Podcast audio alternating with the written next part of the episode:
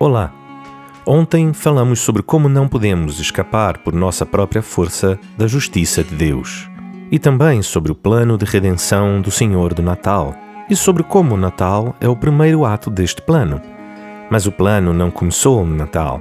No livro da criação de todas as coisas está escrito: E chamou o Senhor Deus ao homem e lhe perguntou: Onde estás? Gênesis capítulo 3, verso 9. Assim que o homem rebelou-se, Deus foi em busca dele. Deus sabia onde ele estava, mas queria que o homem soubesse que o procurava.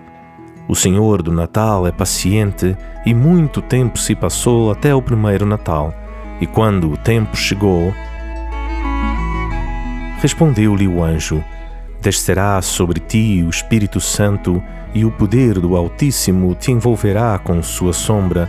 Por isso também o ente santo que há de nascer será chamado Filho de Deus.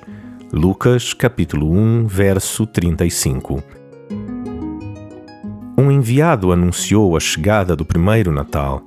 Nascerá um menino, filho de Deus, santo. Santo quer dizer sem erro, sem pecado, um justo, o justo. Assim como o pecado entrou no mundo por meio de um homem, também a redenção entrava no mundo no primeiro Natal por meio de um homem, o Filho de Deus. O Senhor do Natal enviou o seu próprio Filho, único Filho, justo e santo, para redimir-nos, pecadores, rebeldes, desobedientes e orgulhosos. Um justo para pagar pelo pecado de muitos. Que Deus os abençoe.